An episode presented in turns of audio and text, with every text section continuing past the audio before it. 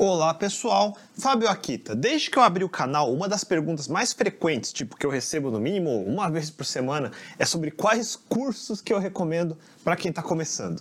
E como eu já disse em vários vídeos, eu não recomendo nenhum. E na prática, tanto faz. Nenhum curso vai ser completo. Eles servem só para te dar um empurrão, mas nunca vão te ensinar tudo de qualquer assunto. E a segunda pergunta que mais recebo complementa a primeira, que é quais livros eu recomendo. Muito do que você não vai aprender via cursos ou tutoriais está em livros. E não acha que dá para pegar essa lista e sair lendo tudo de uma vez. Boa parte deles você vai lendo aos poucos, ao longo dos seus primeiros 10 anos de carreira, porque você ainda não tem nem o conhecimento e nem a experiência para entender de fato o que estão tentando te dizer. Hoje eu vou listar alguns livros que eu pessoalmente acho importantes. Não é uma lista nem completa e nem definitiva, são livros que eu fui usando ao longo dos anos e que acho que podem te ajudar. E eu vou apresentar mais ou menos na ordem que eu conheci eles, cronologicamente, porque faz diferença quando eles foram lançados e em qual contexto. Prestem atenção ao contexto que eu vou falar mais do que na lista em si.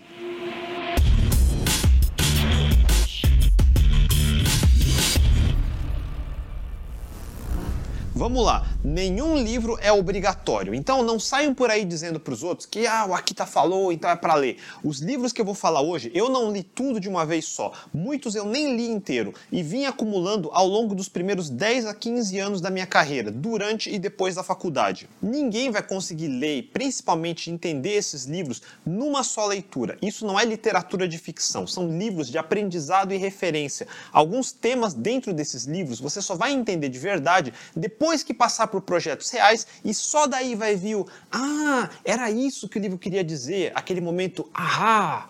Isso dito, se você assiste meu canal, já deve imaginar que minha primeira recomendação é o livro do Cormen, de Introdução a Algoritmos. Eu tenho essa terceira edição. Eu não sei se tem mais novo, mas não importa. O maior problema de começar estudando e usando frameworks e bibliotecas pré-prontas é que elas evitam que você precise saber como são feitos, porque já vem tudo pré-pronto e escondido para só usar. Eu falei disso em vídeos anteriores e até mostrei, mas se você usa uma lista ou collection em JavaScript, você não tem ideia se por baixo está implementando uma lista ligada ou uma árvore red black ou o que. Você só adiciona elementos, remove elementos, manda ordenar e para por aí. E isso vale para qualquer outra funcionalidade. Você usa uma biblioteca de caching do seu framework favorito, mas como que é implementado? É uma fila simples? É uma fila circular? É uma árvore B-tree? Que tipo de hashing ele usa? Para você tanto faz, você só só empilha e desempilha elementos e deixa o framework cuidar de tudo para você. Então, toda vez que usa listas, manipula strings, usa threads ou fibers, caching e tudo mais, só confia que o framework sabe o que está fazendo e não se preocupa. E isso é ok para 80% dos casos. Por isso que muito iniciante consegue ir até longe em alguns projetos sem nunca ter lido um único livro sobre algoritmos e estruturas de dados. Esse é o nível de um júnior. Porém, um sênior precisa lidar com problemas diferentes otimização de performance, otimização de carga, reorganização e refatoração do código para ser ao mesmo tempo mais fácil de dar manutenção e também mais performático, diminuir tempo de latência, diminuir uso de memória por requisição, resolver conflitos de versões de bibliotecas externas, fechar buracos de segurança e mais. E para isso, você precisa saber como essas bibliotecas e frameworks funcionam por baixo. E para isso, precisa da fundação que começa em algoritmos e estruturas de dados. Um livro como o do Corman não é completo. Ele fala de bastante coisa que você deveria saber, mas nenhum livro nunca vai ter tudo. E antes que vocês perguntem nos comentários ou fiquem me mandando DMs, não, não precisa ser o livro do Corman. Eu mesmo não usei ele na faculdade. Eu aprendi o básico com um muito mais simples, esse aqui do Niklaus Wirth. Olha como ele é menor. Diferente do Corman, o livro do Wirth sequer entra no assunto de grafos, por exemplo. Além disso, o Wirth escreveu o livro dele em 1986. Já o Corman e seus coautores escreveram o deles em 2009. Por isso, no livro mais novo tem assuntos mais modernos, como multithreading, que ainda era um assunto que engatinhava nos anos 80. Se você acha que precisa ter o livro mais completo de todos, ele não existe. Mas o mais próximo não é um livro, mas uma coleção de livros do lendário ah, Donald Knuth, o famoso The Art of Computer Programming, o magnum opus da ciência da computação, que ele começou a escrever em 1962 e até hoje não terminou. E eu já falei dele em outro vídeo, mas os livros que eu tenho são do 1 ao 3 mais o 4A. Segundo a Wikipedia, ele está escrevendo os fascículos 5 e 6, que são os primeiros dois terços do volume 4B. E quanto ainda falta para acabar? Bom, depois do 4B ainda vai ter os volumes 4C e 4D e depois os volumes 5, 6 e 7. Ou seja, o que eu tenho aqui ainda não é nem metade do que seria a obra completa. Essa coleção é o Game of Thrones da computação e o Knuth é o George R. R. Martin da nossa área. Todos cruzando os dedos para ele conseguir terminar tudo. Os livros do Wirth e do Corman eu diria que são um resumão do que seriam os livros de 1 a 4D do Knuth. Ou seja, os temas dos primeiros sete volumes do Knuth, que incluem os volumes 4B a 4D, que ele ainda não escreveu, são o que você encontra nos sílabos dos primeiros anos de um curso de ciência da computação. Começa com coisas como matemática básica, números, potências, logaritmos, teoria dos números, permutações, fatoriais, coeficientes binomiais, ou seja, não só o assunto de algoritmos, mas temas de matemática que você aprende nos primeiros dois anos de ciência da computação em matérias como álgebra, estatística e probabilidade probabilidade e outros. No primeiro volume do Knuth, você tem coisas básicas como pilhas, filas, listas ligadas, listas circulares, arrays, árvores binárias, que foram assuntos que eu detalhei alguns vídeos atrás. Por isso, o primeiro volume se chama Algoritmos Fundamentais. Já o segundo volume ah, complica um pouco mais. Ele se chama Algoritmos Seminuméricos. E logo de cara, o primeiro assunto do livro é definir números aleatórios. Fazendo uma tangente, números aleatórios gerados por computador não são puramente aleatórios, são pseudo-aleatórios. Em qualquer linguagem moderna de programação, você só usa uma função como random e esquece, mas nesse livro você pode estudar como isso funciona. E nos capítulos seguintes ele vai discorrer sobre sistemas posicionais de números como aritmética de ponto flutuante, que foi outro assunto que eu já expliquei alguns vídeos atrás. E aí ele continua em assuntos como aritmética racional, aritmética polinomial.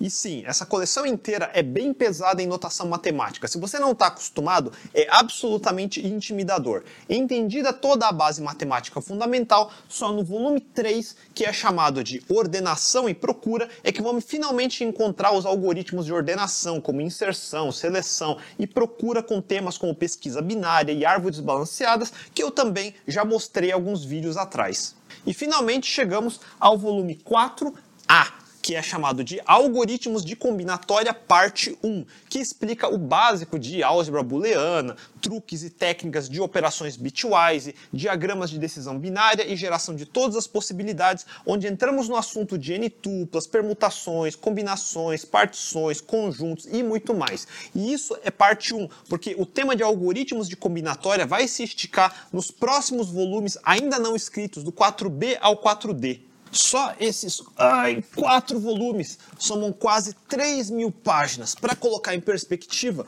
o livro do Cormen é menos da metade disso. Mas se prestou atenção, vai notar que os livros do Knuth cobrem mais assuntos, em particular a base matemática. Livros mais focados só em algoritmos e estruturas de dados, como o do Cormen, se preocupam menos com as provas matemáticas e mais em como cada elemento é implementado e funciona. Eu diria que é mais prático para a gente. Você só vai realmente ler página a página do Knuth se fosse especializar em matemática aplicada ou algo assim.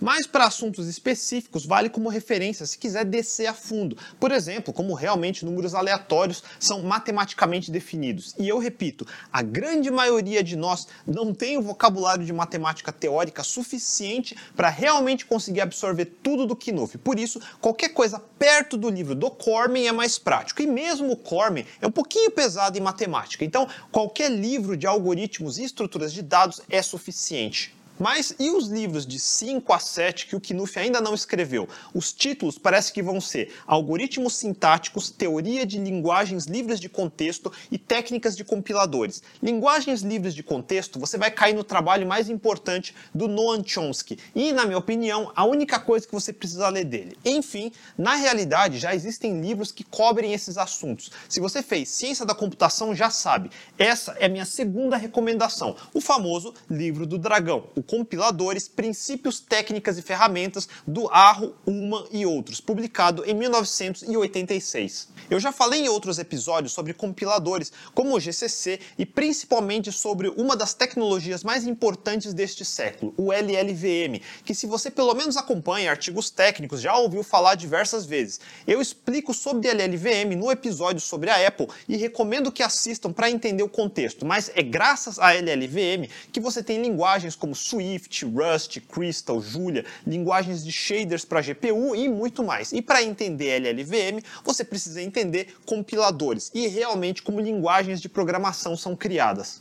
Na prática, a menos que você pretenda criar sua própria linguagem do zero, não precisa saber o livro do dragão de cabo a rabo, é mais para entender os principais conceitos. Esse livro vai te explicar o que é análise léxica e ferramentas como o Lex, e você mesmo vai descobrir outras como o GNU-Flex depois. Daí vai pular para análise sintática e ferramentas como o IAC e outros como o GNU-Bison. O livro usa os antigos Lex e IAC. Na minha época da faculdade, no meio dos anos 90, era Flex e Bison, mas hoje em dia existem ferramentas ferramentas mais modernas. Isso é só para desenhar a linguagem e criar um parser, mas a partir daí tem que fazer a geração do código binário propriamente dito, que passa por um código intermediário, otimizações independentes de máquina, paralelismo em nível de instrução, localidade, análise interprocedural. E se você me perguntar se eu ainda sei dessas coisas, não, eu não lembro nem uma fração mais hoje. Mas os conceitos que eu guardei me ajudam a avaliar toda vez que uma nova linguagem aparece. Eu consigo entender como funciona, o que procurar na linguagem, no compilador, no código final gerado e tudo mais.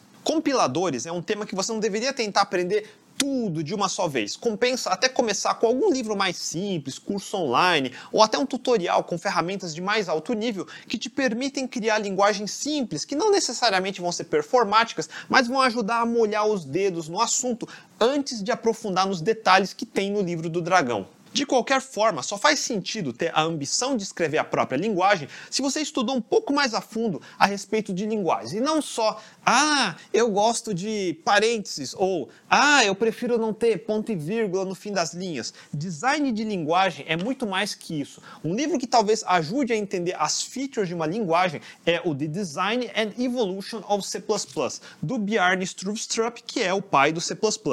Ele conta um pouco a história de como o Struve-Strup se inspirou em C with Classes para chegar ao C++ e justifica as funcionalidades que criou em cima disso, como o gerenciamento de memória, herança múltipla, casting, templates, exceptions, namespace e tudo mais que forma a base do C++ e depois serviu de inspiração para implementar muitas das linguagens modernas que você usa, como um Java ou C Sharp.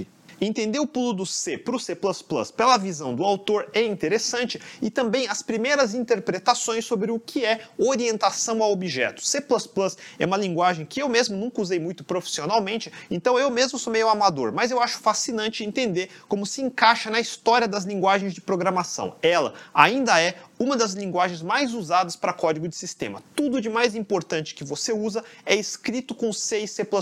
O seu JavaScript é escrito em C++. E isso não vai mudar por um bom tempo ainda.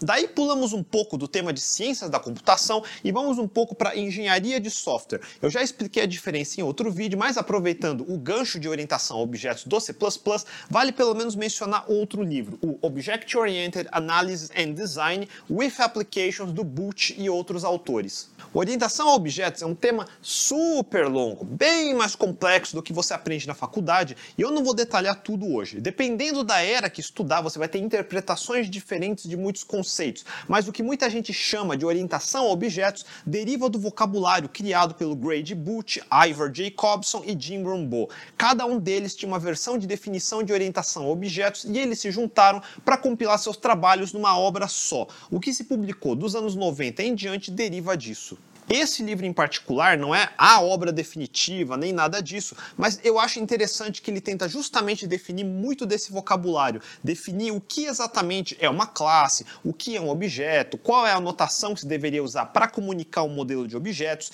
e algumas partes, em particular a seção 3 do livro, que pode estar um pouco defasado, porque ele tenta explicar esses conceitos usando exemplos de cinco aplicações que vão de um sistema de navegação de satélite até um sistema de rastreio de férias via, via web definido definido com essa notação de objetos.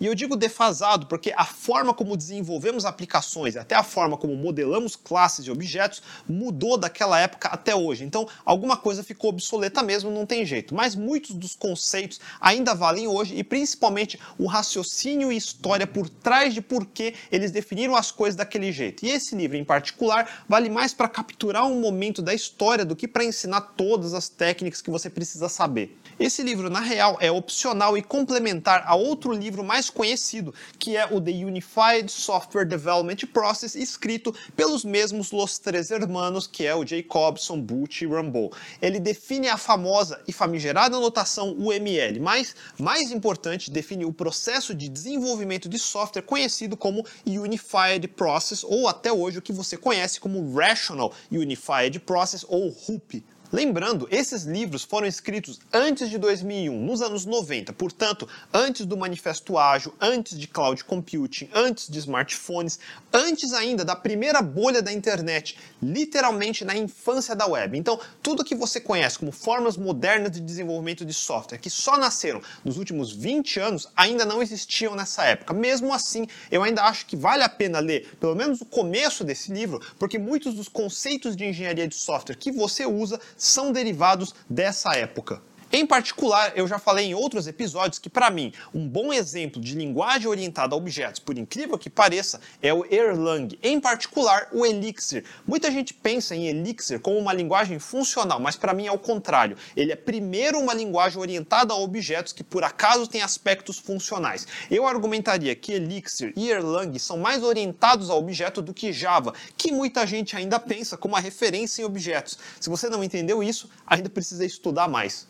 Um dos argumentos sobre Erlang é que logo no prefácio desse livro eles contam sobre o case da Ericsson, que é a inspiração do Unified Process. Se você não sabe, o ER de Erlang é de Ericsson. E os autores argumentam que o sistema de telecomunicações deles era tão bom porque modelaram o sistema inteiro como um conjunto de blocos interconectados, o que em UML se chamaria de componentes ou subsistemas. E eles foram montando blocos de baixo nível e subindo para subsistemas de alto nível para tornar o sistema mais fácil de gerenciar e foram encontrando esses blocos trabalhando pelos casos de tráfego anteriores, o que hoje se chamaria em OML de casos de uso. O caso da Ericsson é relevante para o assunto de orientação a objetos, porque quem trabalhou lá foi justamente um dos coautores desse livro, o Jacobson, que saiu em 1987 e fundou a empresa Objectory. E nos anos seguintes, ele e alguns colaboradores desenvolveram um processo também chamado Objectory, para servir para mais casos além de telecomunicações. E foi aí que coisas como use cases ganharam esse nome. Alguns anos depois, em 1995, a empresa Rational Software Corporation comprou a Objectory e eles trabalharam em juntar os dois processos que tinham e chegaram primeiro no Rational Objectory Process. Depois disso, que o Butch, Rambo e Jacobson colaboraram para criar o Unified Modeling Language, UML, para ter uma linguagem visual para comunicar as ideias sobre objetos e daí finalmente chegaram no Unified Process ou Rational Unified Process, que é o RUP, que muito muitos que fizeram engenharia de software devem ter estudado. Em 2021, raramente você vai ver alguma empresa usando fortemente o ML e RUP em projetos. Pelo menos eu espero que não. Talvez em empresas antiquadas e altamente burocráticas, mas em tech startups é bem raro encontrar. Mas muito do vocabulário e notações que usamos até em rascunhos, numa lousa, são derivados do ML. Muito da engenharia de software moderna ainda usa os nomes originais, como casos de uso, por exemplo, ou diagramas de componente. O que eles chamavam de subsistemas, você poderia chamar hoje de microserviços e assim vai. Se quiser aprender esse vocabulário sem perder muito tempo no detalhamento do processo em si, que ninguém mais usa como antigamente, você pode pular direto para outro livro bem menor, de menos de 200 páginas, chamado UML Distilled, do Martin Fowler, que é basicamente um resumão de UML e RUP. Ele tem só o que o Fowler acha que é mais relevante alguém saber e é quase um cheat sheet sobre UML.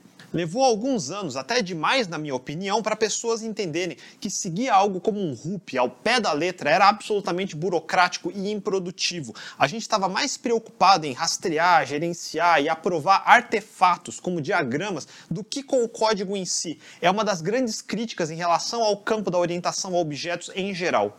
Falando em Martin Fowler, ele foi um dos escritores mais prolixos e influentes do fim dos anos 90 até pelo menos o meio dos anos 2000, e um dos seus livros mais importantes parece uma reação contra o que um RUP representa. Esse livro, obviamente, é o Refactoring, publicado em 1999. E hoje em dia todo mundo fala em refatorar, refatorar, mas quantos de vocês conseguem definir o que é refatorar? Qual a diferença entre refatorar e reescrever? Nas palavras do próprio Fowler, refatorar é o processo de mudar um software de tal maneira que não altere o comportamento externo do código e mesmo assim melhore a estrutura interna. É uma forma disciplinada de limpar código que minimiza as chances de introduzir bugs.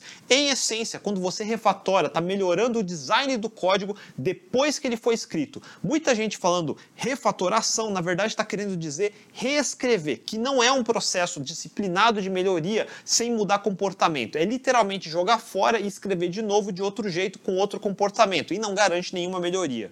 E não é à toa que o Martin, junto com outros autores, como Kent Beck, são signatários do Manifesto Ágil. Em metodologias antigas de engenharia de software, onde o RUP se inclui, a ideia principal é primeiro criar o design inteiro do software, por exemplo, desenhando com diagramas com o ML, e só depois que o design estiver perfeito que se começa a escrever o código, ou até mesmo daria para gerar automaticamente esse código a partir dos diagramas. Eles consideram design e codificação como duas duas etapas separadas. Mesmo tendo coisas como iteração no processo, as etapas em si ainda são conceitualmente separadas. Muitas empresas tentaram criar ferramentas que partiam dos diagramas de classe e tudo mais de UML e geravam código em Java da vida.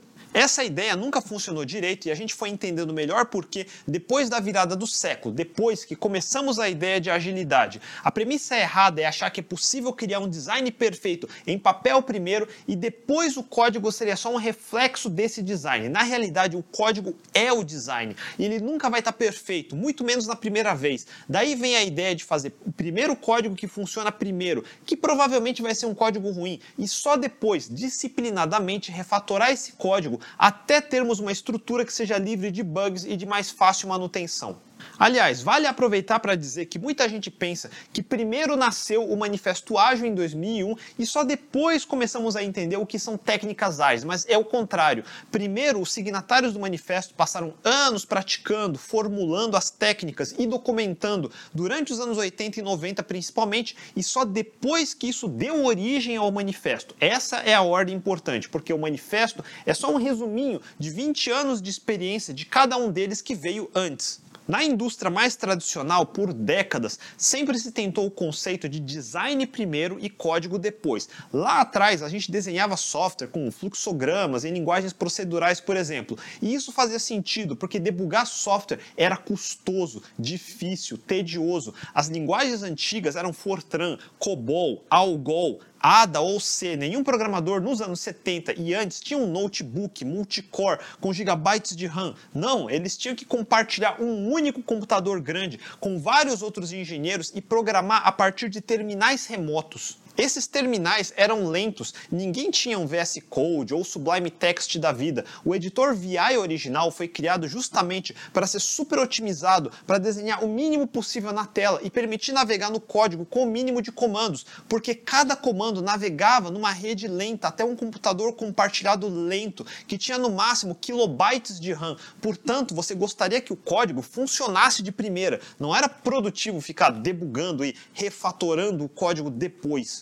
O que aconteceu nos anos 90 até os 2000 é que microcomputadores apareceram e ficaram consideravelmente potentes. Internet e rede mais veloz apareceu e agora era factível você rodar um sistema inteiro no seu computador pessoal antes de rodar no servidor da empresa. Fazer o design antecipadamente era crucial nas décadas de 60 a 80, mas depois disso a tecnologia avançou o suficiente para a gente conseguir fazer código ruim primeiro e refatorar depois para ter código bom. Então o design e o código a ser um processo orgânico de melhoria contínua. Isso é uma interpretação minha, mas eu diria que Agile marca quando separávamos design e código em etapas distintas para serem unidos em design emergente. Falando em processos ágeis, se tiver só um livro que você queira ler, que seja o Extreme Programming Explained, do Kent Beck, também de 1999. Veja que em 99, 2000, que começou a aparecer mais livros sobre esse novo jeito de programar que vinha sendo praticado fazia mais de 10 anos, que culminaria com o Manifesto Ágil em 2001 e muito do que você considera técnicas de engenharia de software modernas, como Pair Programming, Test Driven Development, ou TDD, Continuous Integration, refactoring, small releases nascem aqui. Engenharia de software é um campo em constante mudança. Dependendo de que ano é a literatura que você está estudando, vai cair nos RUP da vida ou vai cair em derivados de Extreme Programming. A ideia não é dizer que os conceitos dos anos 90 estavam errados, eles faziam sentido para as circunstâncias da época e vale entender por quê. Vocês podem ver que alguns livros e temas envelhecem melhor que outros. Uma coisa que me ocorreu gravando esse vídeo é que se você prestou atenção, note que livros de ciência da computação tendem a envelhecer melhor que livros de engenharia de software. Livros de ciência da computação de 30 anos atrás ainda se aproveitam hoje, mas livros de engenharia de software de 30 anos atrás estão bem obsoletos.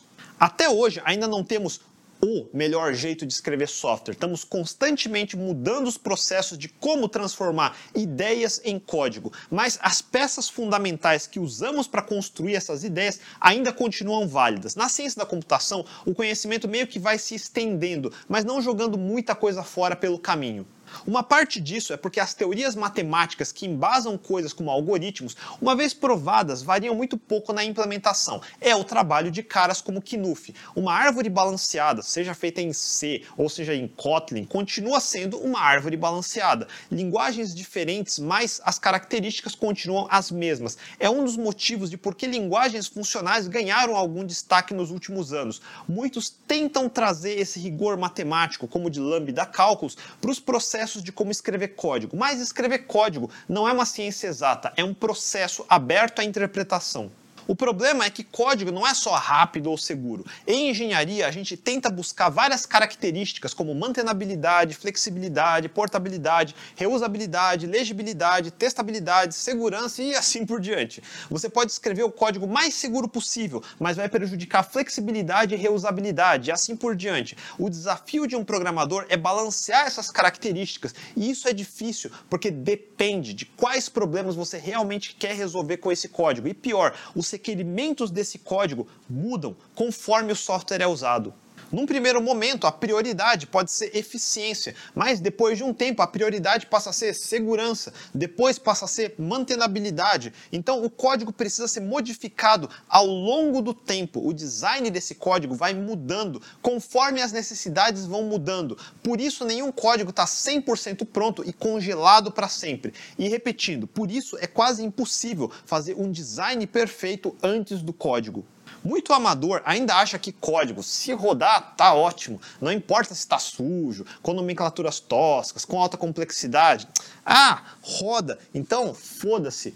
Código que roda, mas é sujo, com baixa mantenabilidade, é lixo. Pode jogar fora. Não adianta nada rodar se amanhã você precisa estender, consertar, reusar. Daí mais atrapalha que ajuda. É lixo. Não basta só rodar, precisa estar tá limpo o suficiente para quando outro programador for reusar, ele não vai sofrer. Se você quiser um livro mais estruturado, com a melhor forma de escrever código e como se comportar como um bom profissional, o melhor livro para começar é de outro agilista, o controverso Robert Martin, vulgo Uncle Bob. Ele é outro escritor prolixo e seu livro mais conhecido é, sem dúvida, o Clean Code, ou Código Limpo.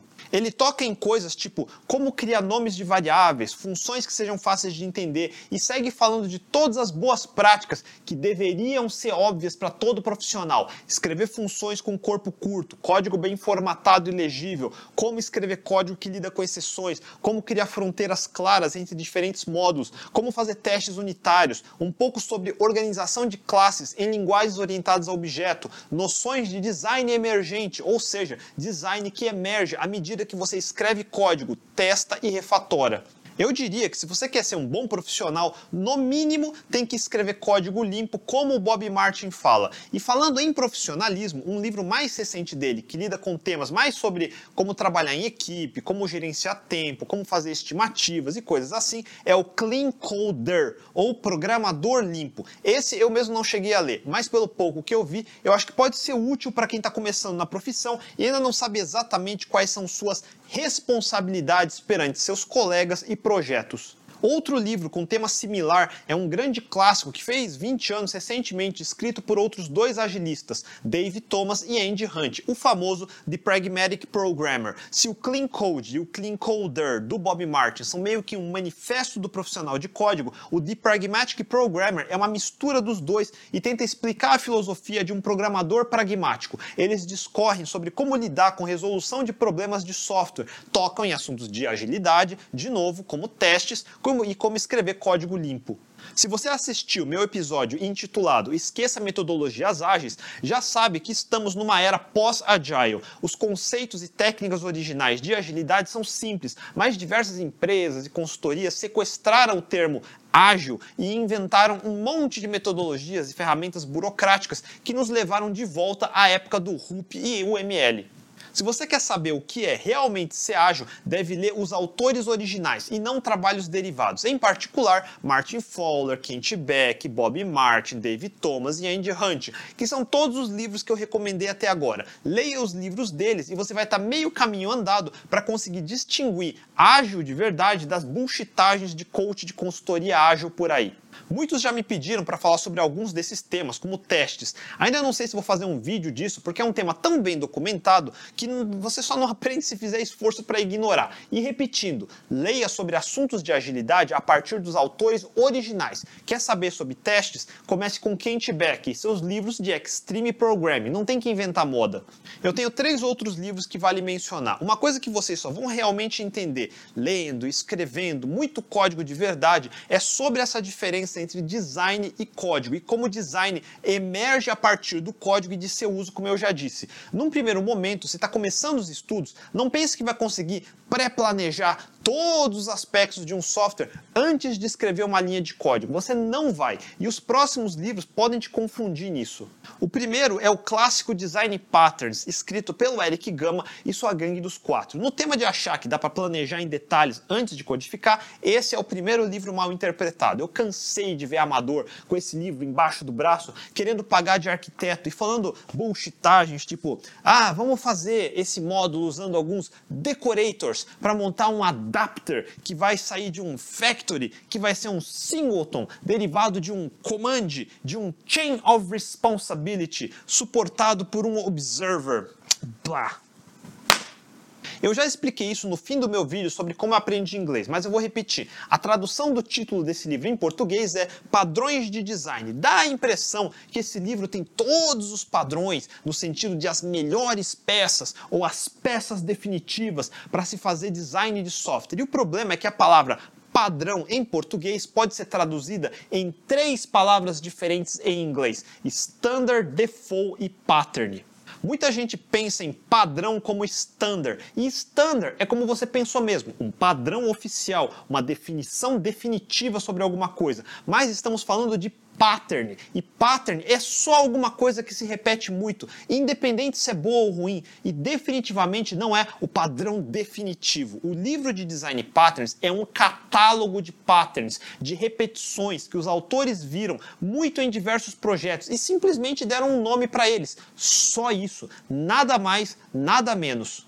Esse livro foi publicado em 1994, um ano antes de eu entrar na faculdade. E eu só fui conhecer ele alguns anos depois, lá por 1998. Nesse momento eu já estava programando faz alguns anos e quando vi o livro em inglês foi exatamente o que eu pensei. Ora, o livro só dá nome para coisas que eu já vi várias vezes. Por exemplo, quem mexia com emuladores naturalmente reconhecia o design pattern de adapter. Toda vez que eu troco a biblioteca OpenGL do game por um DirectX, é meio que um adapter. Design Patterns é um catálogo e não um manual de como fazer design. Se você já programou tempo suficiente, só vai descobrir que alguns trechos de código que já viu várias vezes, por acaso tem nomes como singletons ou visitors. Esse livro é útil somente para nos dar um vocabulário comum para ficar mais fácil para dois programadores comunicarem um conceito com um nome comum. E ele nem é o catálogo mais completo. Existem diversos outros patterns que não estão nesse livro. Vi de livros como Patterns of Enterprise Application Architecture do próprio Martin Fowler. Falando em arquitetura, outro livro que alguns podem usar errado, pensando que é um manual de instruções, é o Domain Driven Design, do Eric Evans, publicado em 2003. Nas palavras do Martin Fowler, esse livro descreve uma forma de desenvolvimento de software centrado no modelo de domínio que tem um entendimento rico dos processos e regras desse domínio. Em resumo, bem resumido, é mais um livro que orienta em como dar nome para as coisas e como organizar essas coisas. Assim como o design patterns, ele nos dá novos vocabulários para descrever sistemas, como ubiquitous language, aggregates, bounded context e outras classificações, mas enxergando mais o big picture de um sistema em vez de só pequenos componentes. Bounded context, em particular, é interessante porque descreve um pattern que aparece em muitos sistemas. Por exemplo, imagine que você tem um subsistema que tem contexto de vendas e outro subsistema com contexto de suporte. No de vendas, você tem entidades como vendedor, oportunidade. No de suporte, tem entidades como ticket, defeitos. Mas no bound, na fronteira entre os dois subsistemas, eles compartilham entidades como produto ou usuário começa a ficar difícil de lidar com sistemas que crescem. Se num subsistema você chama o usuário de cliente e no outro subsistema você chama de comprador, por exemplo. Parte da ideia de DDD é criar uma linguagem ubíquita, comum entre desenvolvedores e usuários. Enfim, como eu disse antes, ele se preocupa muito com a arte de dar bons nomes para as coisas. Não é à toa que a gente brinca que uma das coisas mais difíceis da computação é dar nomes para as coisas. O terceiro e último livro, por incrível que pareça, acho que é a cola que une todos os livros de engenharia que eu falei até aqui. E é o famigerado The Lean Startup do Eric Ries, é sério, publicado em 2011. Foi exatamente quando começou a atual bolha de tech startups e esse livro apareceu na hora certa para se tornar meio que a bíblia das novas tech startups. É um livro meio que de empreendedorismo, é superficial e por causa disso muita gente interpreta do jeito errado. A próxima pessoa que falar que validou a a ideia fazendo pesquisa com uma dúzia de pessoas, eu juro que eu chuto. De qualquer forma, ele fala algumas coisas que são relevantes para a engenharia de software. Você pode estudar orientação a objetos, processo de desenvolvimento de software, metodologias ágeis, como fazer código limpo, como modelar sistemas com DDD, mas se você não entende o mínimo de negócios, seu software sempre vai ser ruim, porque o melhor software é aquele que resolve problemas do mundo real e não do mundo teórico. Um conceito importante que o The Lean Startup ajudou a popularizar foi o de Minimum Viable Product, ou MVP, ou simplesmente protótipo. A ideia ultrapassada, vinda de processos monumentais como o RUP da vida, é de tentar fazer o design do melhor software possível, o mais complicado, com mais opções, com o maior número de funcionalidades possíveis. Eu não sei se alguém aqui já passou por isso, mas eu já tive que lidar com calhamaços, literalmente pilhas de 500, mil páginas de especificações e diagramas de UML. Eu nunca vi um design assim no papel que desse para traduzir em software. Sempre tinha um monte de buracos pelo caminho. É impossível desenhar 100% de um software antes de construir. É sempre mais prático começar com um design mínimo, construir, aprender com os erros e ir estendendo e refatorando, ou seja, fazendo o design emergir do software. Casos que eu já vi várias vezes, seja a partir de um software legado já existente ou um MVP, o povo sempre fica com a ideia de: ah, agora sim, eu já sei como que o design de verdade deveria ser. E aí segue tentando desenhar a versão 2.0 perfeita e cai na armadilha do segundo sistema que nosso amigo Fred Brooks já avisou no livro The Mythical Man Month, que eu já fiz um vídeo inteiro a respeito meses atrás, deem uma olhada. É muito difícil fazer uma lista com todos os livros que eu acho que todo mundo deveria ler. Eu acho que uma lista assim seria impossível. Dependendo da sua escolha de carreira ou mesmo dos seus gostos, alguns são mais interessantes que outros. Essa lista é a que pessoalmente eu acho que é relevante, embora incompleta para a maioria. Minha recomendação é sempre ir atrás dos autores originais de um determinado tema, autores que têm mais de décadas de experiência em projetos reconhecidos, evitar ao máximo derivativos que costumam simplificar demais ou até alterar o que o original queria dizer. Mas, como eu disse antes, em particular livros de engenharia de software tendem a envelhecer mais rápido do que livros técnicos de ciência da computação. Mas ambos os temas são importantes para qualquer programador. De qualquer forma, se ficaram com dúvidas, mandem nos comentários abaixo. Se curtiram o vídeo, deixem um joinha, não deixe de assinar o canal e compartilhar com seus amigos. A gente se vê, até mais!